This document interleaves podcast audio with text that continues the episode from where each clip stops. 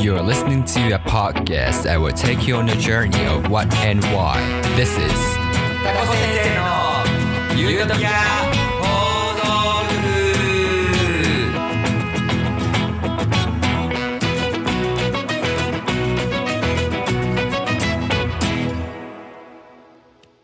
こちらの放送はシーズン2エピソード4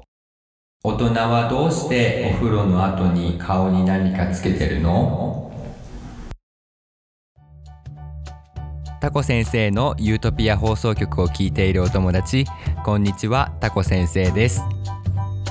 この番組は学びを聞き流すをテーマに話のきっかけを提供して親子の時間を充実させることを目的としています。子どもたちの「なんで?」「どうして?」をベースにワンシーズンで一つのテーマを取り上げそのテーマについて4から5エピソードかけて深掘りしていきますはいこれまでお風呂をテーマにお話をしてきて今回が4回目になりますさて今日はお風呂の後のスキンケアを取り上げていきたいと思いますみんなのお家の人はお風呂から出ると何かこう水みたいなものを顔にパシャパシャつけてたりとかあとクリームみたいなものを顔にぬりぬりしてたりとかするかな。タコ先生もしてます。大人はしてるのになんで子供はしないんだろうって思ったことはないかな。もしかしたらなんかかっこよく見えておお家の人に「僕も私も顔にパシャパシャしたい」なんて言ったことがあるんじゃないかな。その大人のパシャパシャっていうのはスキンケアって言うんだけど今日はなぜ大人がスキンケアをするのか考えていこう。なぜスキンケアをするのかいろいろ理由はあるんだけど一回お家の人に「なんでスキンケアするの?」って聞いてみよう。It's question time. 10, 9, 8, 7, 6, 5, 4, 3, 2, 1. Time is up! さあ、お家の人なんて答えてくれたかな？みんなが、へーって思える答えを出してくれたかな？例えば、お肌の汚れを落としてきれいにするためとかお肌にお水を入れておくためだよとかあとおじいちゃんおばあちゃんになった時も肌をきれいにしておくためだよとかいろんな答えがあったんじゃないかな。そうどれもその通りなんです。前回のエピソードで皮膚は新しい小さなお部屋と古い小さなお部屋のマンションってお話をしたのは覚えてるかな。皮膚の内側の方が新しい小さなお部屋で皮膚の表面の方が古い小さなお部屋になっているんだ。古い小さなお部屋は古いのでたくさん水を吸収します。お水を吸収するってことは古い小さなお部屋にはお水が足りてなくてカラッカラで乾きやすい状態だってことだね。だからお風呂に入った時に水をいっぱい吸収しちゃうんだね。でもね大人の肌はこの乾いた肌を守るために肌のね中の方からね油を出すんだ。肌の上にこの油が出てくることによって体の中のお水が外に飛んでいかないようにしてくれてる働きがあるんだ。でもね日本の冬の空気ってすっごく乾いていて肌の中の水分はどんどんどんどん外に出ていってしまうんだ。それに夏とか冬でもエアコンを使うと思うんだけど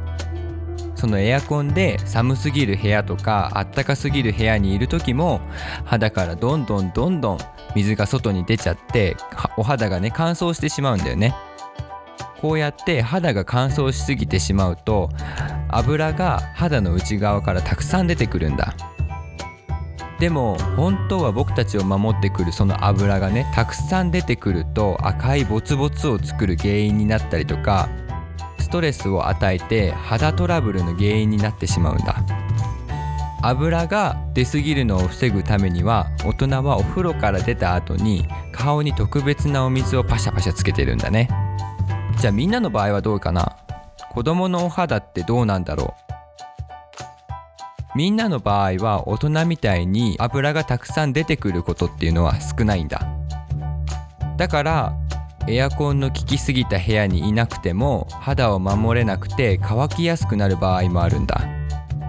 もちろん一人一人肌の特徴は違うっていうのは頭の片隅に置いといてほしいんだけどみんなは時々すごくお肌が痒くなることはないかな。もしかしたらそれはお肌にお水が足りてなくて乾いてるからかもしれないんだよね。でその痒くなったお肌ポリポリポリポリかいちゃったりしてない？そうそれねお肌をかきすぎちゃうと赤くなってアトピーっていう肌の病気になってしまうかもしれないんだ。じゃあ僕私もお肌にお水が足りてないならお家の人みたいに特別なお水でバシャバシャするって思った君ちょっと待ってください。みんなのような子供のねお肌はお家の人みたいな大人の肌と違ってとっても繊細で敏感です。だから大人の使っている特別なお水をみんなみたいな子供が使っちゃうとお肌に合わなくて逆に真っ赤っかになっちゃったりすることがあります。ここでお家の人に向けてお話をします。すでに気をつけていらっしゃると思いますがお子様にスキンケアをするときはなるべく刺激が強くない成分で作られたものを使うようにしてください。ベビーワセリンとかベビーパウダーなんかがそれに当たると思います。えまあ、こんな偉そうなことを言いましたが一番はお医者さんに相談することです。えお子様のお肌が少し変だなと思ったら迷わずにかかりつけの病院に行ってみてください。今回のエピソードはこれで以上です。学んだこと考えたことこれ分からなかったなって思うことみんなそれぞれ心の中にあると思います。是非この番組で学んだこと考えたことを番組のインスタグラムや Facebook のダイレクトメッセージホームページのメッセージフォームメールアドレスにお送りください。そしてこんなことを知りたいユートピア放送局でこんなこと取り上げてほしいなみたいなものがあったらそちらもぜひメッセージで送ってください。インスタグラムとフェイスブックのアカウント名はアットマークタコトピア。メールアドレスはタコトピアアットマーク Gmail.com 概要欄にも記載がありますのでみんなの考えを聞かせてください。よろしくお願いします。それではシーズン2エピソード4はこれで以上です。エピソード5でも待ってます。バイバイ。